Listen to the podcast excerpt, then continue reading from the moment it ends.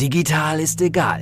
Was zählt, bist du. Kommunikationsfähigkeit ist und bleibt die stärkste Kompetenz von Führungskräften im digitalen Zeitalter. Das ist ein riesen facettenreiches Thema. Barbara Liebermeister ist Autorin, Rednerin und Expertin für Digital Leadership. Sie rückt individuelle Stärken in den Mittelpunkt und setzt auf die Marke Mensch. Barbara Liebermeister geht die Herausforderung der Führungskräfte im digitalen Zeitalter an als Leiterin des Instituts für Führungskultur, als Wirtschaftswissenschaftlerin, als Mensch. Letzten Endes steht über allem die Beziehung zwischen Menschen. Digital ist egal. Was zählt, bist du. Herzlich willkommen zu einer neuen Podcast-Folge von Digital ist egal. Was zählt, bist du. An meiner Seite, an meiner digitalen Seite, habe ich heute Sven Gerards. Sven ist Wirtschaftsingenieur und hat äh, ja seine Leidenschaft, seine jetzige Leidenschaft zum Job gemacht. Er ist Unternehmer und beschäftigt sich mit ähm, Automation beziehungsweise mit Vertrieb von Robotik und hat sich darauf fokussiert, Mensch und Roboter zusammenzubringen, in Einklang zu bringen. Ist das soweit okay, Sven, wie ich das sage? So hallo. hallo, hallo Barbara. Hi. Ja, genau. Also wir, wir haben uns auf den Vertrieb von kollaborierenden Robotern fokussiert und äh, haben ähm, in dem Zusammenhang, äh, wollen wir halt Menschen und Maschinen näher zusammenbringen. Also sie sollen halt miteinander arbeiten. Und zwar Hand in Hand, wenn man das. Mhm. Hand in Hand. okay, super. Also äh, du gehörst oder du hast ein Startup-Unternehmen gegründet. Startup kann man ja noch sagen, ne? vom Timing her und von der Größenordnung, das allerdings schon ziemlich erfolgreich ist, nämlich das ist die Niederrhein-Automation. Aber das ist ja mal jetzt der Status. Das war ja ganz anders. Denn was mich echt begeistert hat, ist der Lebenslauf von Sven. Denn äh, Sven hat angefangen bei der Marine als Waffentaucher. Er hat äh, gefühlt tausend andere Dinge gemacht, vom äh, Sprengmeister bis hin zum Sicherheitstechniker, äh, über die Fachkraft zur Arbeitssicherheit. Äh, bis er nachher irgendwann dann mal Wirtschaftsingenieurswesen studiert hat.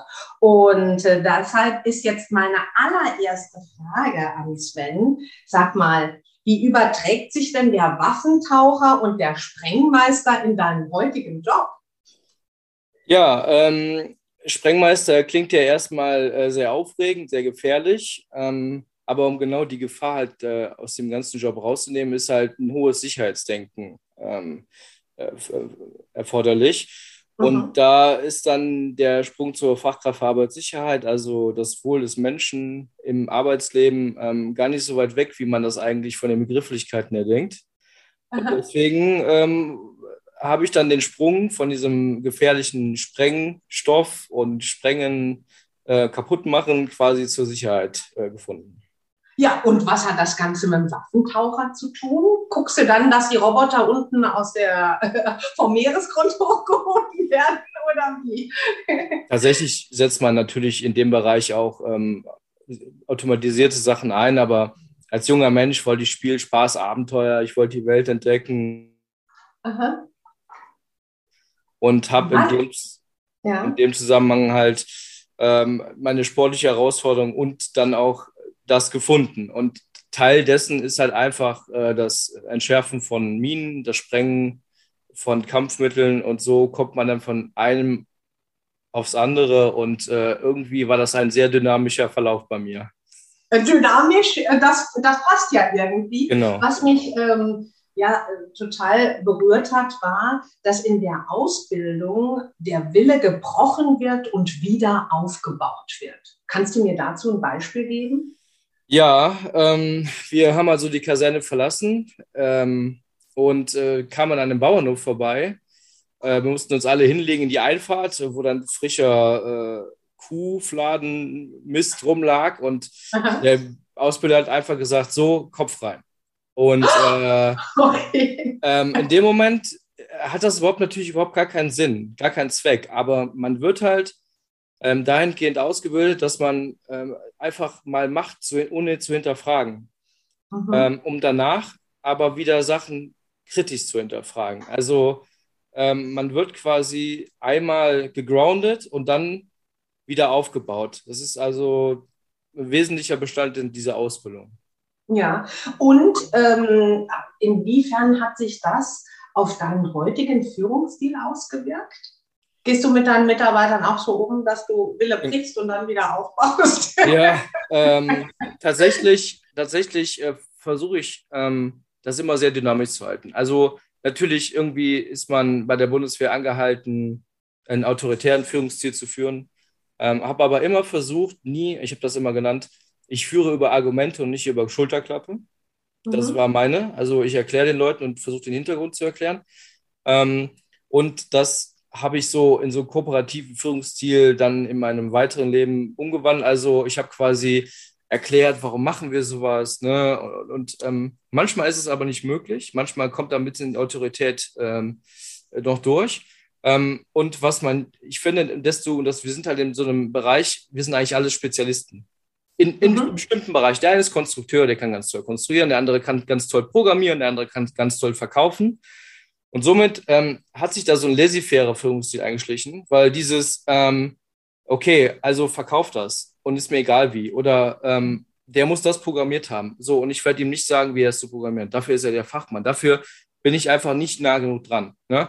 Ich hab, natürlich also kann man Selbstverantwortung. Genau, also diese Selbstverantwortung, die man dem Mitarbeiter ähm, gibt, ähm, der eine kann das besser als der andere. Ne? Wir haben jetzt natürlich ein Team, wir sind jetzt zu viert, wir haben jetzt zu viert angefangen und wir sind alles irgendwo Spezialisten und jeder weiß, was zu tun ist. Und da muss man einfach auch schauen, dass man, dass man auch guckt, wen hat man vor sich. Mhm. Ähm, und da versuche ich das auch mal ein bisschen anzugleichen. Der eine braucht immer ein bisschen mehr Führung als der andere oder einen anderen mhm. Stil. Ne? Also ich mhm. versuche mich da nicht festzuhalten. Mhm. Dann können wir ein Digital Hack formulieren. Ähm, für dich ist in dem Moment, wo Spezialistentum mit ins Spiel kommt, ist ähm, Führung eher Führung zur Selbstverantwortung. Das kann man Korrekt. so zusammenfassen. Ne? Ähm, du hast, ähm, wie beschreibst du denn deinen persönlichen Führungsstil? Du hast eben gesprochen von kooperativ und alle sind Spezialisten. Wenn ich deine ähm, Mitarbeitenden oder deine Kollegen fragen würde, würden die das auch so sehen oder was meinst du, was die sagen? Ich denke auch, dass, dass die dieses laissez-faire Kooperative, so ein hm. Mix da ähm, das bestätigen können. Also dieses, hey, mach mal und wenn das nicht klappt, dann weiß ich mich aber schon äh, in dem Moment einzubringen und äh, versuche das aber nochmal zu erklären. Also bevor das, sagen wir, für die extremste Form kommt, versuche ich dann doch einen Kompromiss zu finden. Äh, könntest du dir vorstellen, dass ähm, dieses Mach mal, mh, hm, es kommt ja auch darauf an, wie man etwas sagt. Inwiefern findest du, dass die Tonalität bei der Führung eine Rolle spielt? Ob es also jetzt richtig als wie bei der Bundeswehr als Auftrag, als Ansage angenommen wird oder ähm, ja, ob die Tonalität nicht auch daran schon etwas ja, mildert, möchte ich sagen. Ja, also ähm, ich finde, was das angeht, ist ja, das hat ja so immer so Mini-Projekt-Charakter. Mhm. Und ähm, ich versuche, dass, dass meine Kommunikation, also ich rede und erkläre immer mal mehr, als es vielleicht notwendig ist, also mit Background. Ähm, einfach, um, um genau das zu vermeiden. Also einfach, es gibt immer wieder Kommunikationsprobleme äh, in manchen Bereichen und der eine erwartet was, was der andere dann nicht hält. Gerade in unserem Bereich. Also es ist viel Spielraum da links und rechts. Deswegen versuche ich da im ersten Schritt schon gut zu informieren, dass man diesen laissez-faire Führungsstil, also dieses Mach mal, damit man da jetzt auch nicht bei mir auf die Nase fällt. Ne? Also mhm, das klar. kein Auflaufen, im Gegenteil. Also mhm. das ist immer in die gleiche Richtung. Und das Und, ist. Was heutzutage äh, ja auch mit eine Rolle spielt, wenn man von Augenhöhe spricht und was viele ja auch sagen, Augenhöhe setzt voraus, dass ich mich als Vorgesetzter, sofern das in eurem, ähm, in eurem in eurer Vierergruppe schon der Fall ist, aber ähm, dass ich mich verletzlich zeige, dass ich auch mal sage, du, das ist nicht mein Ding, das bist eher du. Also das macht, erreicht, dadurch erreicht man ja auch eine Art klare Rollenteilung und ähm, eine Verteilung der Expertise. Ähm, kannst du dich da an eine Situation erinnern bei euch im täglichen Umfeld, wo du ähm, so ähnlich vorgegangen bist? Ja, äh, schwierige Frage. Das habe ich jetzt gerade, da habe ich, habe ich da ein Beispiel zu? Hm. Vielleicht eine Extremsituation sogar, ne? Die, weil du hast gesagt, ihr seid ja immer in Mini-Projekte eingeteilt und ähm, vielleicht gibt es ja auch da hakelige Situationen. Und ähm, wenn ich mir jetzt so deine Historie angucke, ja, hm, ja, okay. äh, ja. Also es gibt, es gibt natürlich ähm, Bereiche, ähm, da kommt man mit, da, da kriegt man eine Anfrage ähm, und ähm, dann, dann stellt man sich das total einfach vor aus seiner Sicht. Und dann kommt der Programmierer und sagt, uh, und das sind dann halt so Punkte, wo ich dann äh, mich manchmal durchsetzen muss. Also wenn ich sage, okay, wir, wir können uns das jetzt einfach als Startup nicht leisten, einfach Nein zu sagen im ersten Schritt. Also wir mhm. müssen jetzt nochmal hinterfragen. Und auch wenn du das skeptisch siehst aus der Konstruktion oder du siehst es skeptisch aus der Programmiersicht, dann möchte ich doch trotzdem der, der Sache eine Chance geben und vielleicht mit dem Kunden auch einen Konsens finden, wo wir es vielleicht doch machen können. Also mhm. da versuche ich mich dann schon durchzusetzen. Da bin ich, versuche ich da nicht den Weg des geringsten Widerstandes zu gehen. Also das mhm. sind so mhm. Sachen, da setze ich mich dann durch, weil ich sehe dann trotzdem immer noch irgendwie, dass wir ja ein gewinnbringendes Unternehmen sind und wir können nicht einfach nein. Absolut, klar. Also nee, das kann ich das kann ich auch aus Unternehmersicht nachvollziehen. Aber die Frage war nicht, wann setzt du dich durch, sondern wann zeigst du eher oder kannst du dich an eine Situation erinnern, wo du Schwäche gezeigt hast, wo du eher verletzlich insofern warst in deiner Gruppe und hast gesagt, das ist nicht meins. Darum geht es ja. Da kann ich mich tatsächlich nicht dran erinnern. Da bin ich jetzt. Aber okay. das ist jetzt vielleicht auch auf das kurze, also seitdem wir gestartet sind, aber da muss ich dir tatsächlich sagen, äh, ich versuche, ich, dadurch, dass ich ja sowieso nicht dieser autoritäre Typ bin und immer auch ähm, ähm versuche, dieses Miteinander zu führen, ähm, mhm. versuche ich auch, dass diese Harmonie, also dass keiner den anderen verletzt und ich auch nicht verletzt werde und man immer Mensch ist. Ähm, deswegen ist das für mich auch übrigens ein ganz, das ist für mich ein ganz wichtiger Punkt, dass nämlich genau das in dieser Firmenkultur bei uns nicht passiert. Aha. Dass du also, die Menschen in den Vordergrund in der Zusammenarbeit setzt. Nicht nur beim, ja. kind, äh, beim Kunden, dass Robotik und äh, der Mensch stimmt, sondern bei euch auch im Unternehmen. Wenn du dir, du, ihr kommt ja viel in andere Unternehmen, vielleicht kannst du unseren Hörern und Hörerinnen mal so ein Beispiel nennen, dass die sich vorstellen können, wo oder wie ihr aktiv werdet. Wie nehmen wir das denn als Verbraucher, eure Leistung irgendwo wahr im Markt? Ja, okay. Also ähm, je nachdem, wie man so Automation ähm, was man damit so verbindet, stellt man sich ja immer so einen Automobilhersteller vor, der so eine 200 Meter Produktionslinie hat und ganz viele wilde, gelbe, grüne, orange Roboter irgendwas zusammenschweißen. Ähm, und wir, wir machen aber so Automation für jedermann, so äh, KMUs, kleine, mittlere Unternehmen, ähm, die mal anfangen wollen, wo ich sage, ey, ich muss das hier, hier nicht alles digital machen, hier sollen immer noch Menschen sein. Ähm, aber es ist halt dieser, diese ganz berühmte, dieses ganz berühmte Begriff demografischer Wandel, Fachkräftemangel. Ähm, die, die Gesellschaft wird älter und dann ist halt, ich nenne ihn jetzt einfach mal Hermann. Hermann hat 40 Jahre lang äh, ganz tolle äh, Arbeit im Schweißen geleistet mhm. und es kommt einfach kein Hermann mehr. Also es gibt keinen jungen äh, Nachfolger, die Firma findet keinen, aber nichtsdestotrotz muss ja produziert werden. Und dann für sowas ist ein kleines Beispiel, so kommen wir. So haben wir eine kleine Ecke, wo wir den Arbeitsplatz quasi mit einem Roboter ausstatten. Mhm. Ja, sicherlich muss es dann immer noch jemanden geben, der als Fachkraft in diesem Unternehmen für Schweißen da ist, aber die eigentliche Tätigkeit, die können wir dann quasi übernehmen und somit dann gewährleisten, dass, der, ähm, dass die Produktion weiterlaufen kann. Ähm, ja, schönes Beispiel. Eine kleine Automation. Ja, ja also das, das ja. ist so das klassische Beispiel. Das gibt es natürlich in vielen anderen Bereichen auch. Es muss die Schweißen sein. Mhm können auch andere Anwendungen sein, die so ähnlich sind. Okay. Ähm, was fehlt dir denn, wenn du im Unternehmen bist und dich so umguckst in der Führung? Ähm, so als Querschnitt. Du kommst ja in viele Branchen, ganz unterschiedliche Branchen. Und äh, ja, wenn du da so drauf guckst, was fehlt dir da, wenn du sagst, äh, Stichwort Führung? Ähm, ja, tatsächlich. Ähm, was ich ein bisschen extrem finde, ist, dass man in unserer Gesellschaft viele Sachen so auf die Goldwaage legt mittlerweile. Mhm. Mhm. Also ich finde, äh, also wir haben ja auch, ich sag mal, nach dem Zweiten Weltkrieg gedacht, naja, die Gesellschaft ist jetzt gestärkt und wir lassen uns nicht mehr beeinflussen. Und irgendwie hat ja Corona wieder gezeigt, dass alleine schon so irgendwas mit Impfen äh, schon dafür sorgt. Und das habe ich auch mir selber gemerkt, wie man Leute verurteilt. Und ich möchte jetzt noch nicht mal sagen, in welche Richtung. Also, äh, oh, der ist nicht geimpft oder ah, der übertreibt es aber und naja, was soll das denn bringen? Und ich finde, dass, dass wir viele Sachen ähm, toleranter sehen sollen und dass man und manche Sachen auch einfach nicht so extrem, also dieses Gendern auf einem moderaten Level lassen soll, dass man gar nicht sagt, ähm, also ich, ich weiß, dass du da auch gerne drauf eingehst und ich sehe das genauso, dass Frauen in, in Führungspositionen, dass man daran arbeiten muss.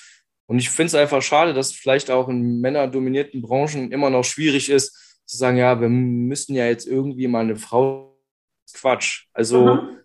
das ist ja vielleicht die, die, die, unterschiedlichen Führungsstile, die ja auch sehr erfrischend sein können ähm, und eine ganz andere Sichtweise. Und deswegen, ich sehe das eher, dass eine Führungs Persönlichkeit, ähm, entweder ist es eine oder ist es keine. Und mhm. auf welchem Weg die das dann durchführt, das ist dem oder der, dem Mann oder der Frau selber überlassen. Also ah, du findest, so, das finde ich spannend. Du findest also, Führung wird jemand in die Wiege gelegt?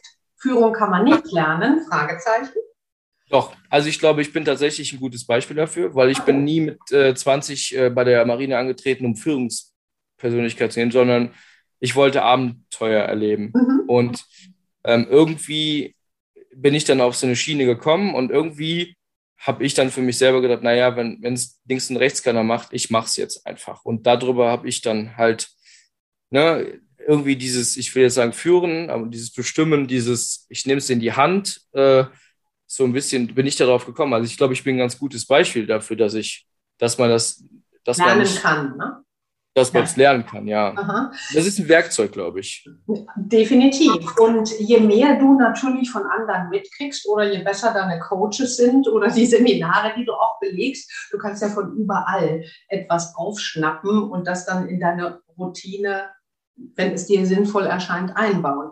Gab es denn für dich mal eine ganz tolle Führungskraft, wenn du jetzt so zurückblickst, zu der du vielleicht immer noch aufschaust und warum? Ähm, ja, also bei der Marine äh, hatte ich einen Kommandanten, das war in dem Fall, ähm, der war sehr unkonventionell. Also äh, ich habe, der hat mir das auch gezeigt, dass sich Sachen nicht widersprechen.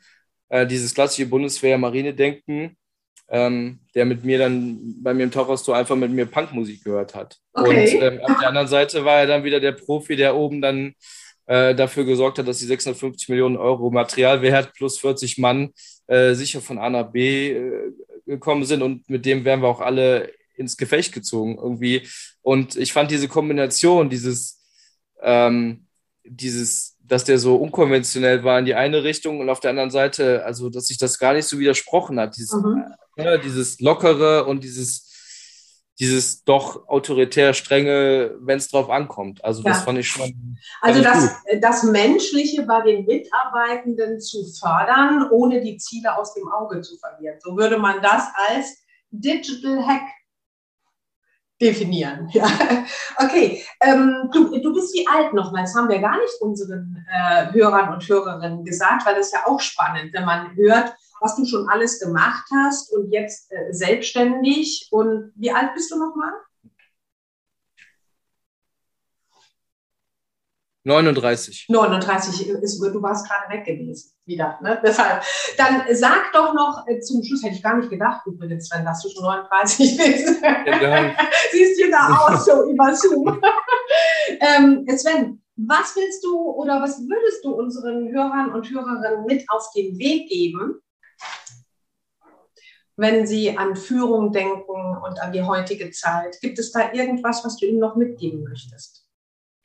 Ja, ich ähm, sehe das an, dass man sich seine Mitarbeiter dementsprechend ausruhen soll nach der, also es gibt einen Spruch, den gibt es oft im, auch im Social Media, der heißt, äh, suche dir die Attitüde aus und nicht die, die Qualifikation. Mhm. Äh, oder ähm, weil das kann man jemanden quasi, man kann jemanden etwas beibringen, aber die Einstellung, die kann man quasi schlecht ändern. Aber das, das ist, finde ich, einen äh, tollen Spruch, finde ich super, ja. Und das, das, das äh, ist bei mir, das, das lebe ich auch. Also ich werde, ich äh, muss gestehen, ich finde aus meiner Historie auch immer gut, wenn Menschen Sachen durchziehen. Also es ist egal, ähm, was es ist, ob es eine Ausbildung, ein Meister, ein Studium, Abendschule, was, aber zieh es durch. Mhm. Und ähm, ich glaube, dass, ähm, dass man da schon darüber schon Menschen auch ein bisschen definieren kann, über den Durchhaltewillen.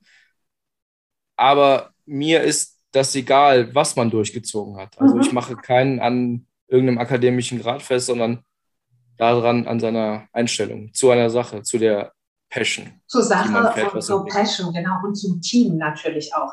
Ähm, ja, was ist dein Lebensmotto zu guter Letzt? Ähm, machen. Machen, klar, wie sollte es auch anders kommen von einem Unternehmen? Machen.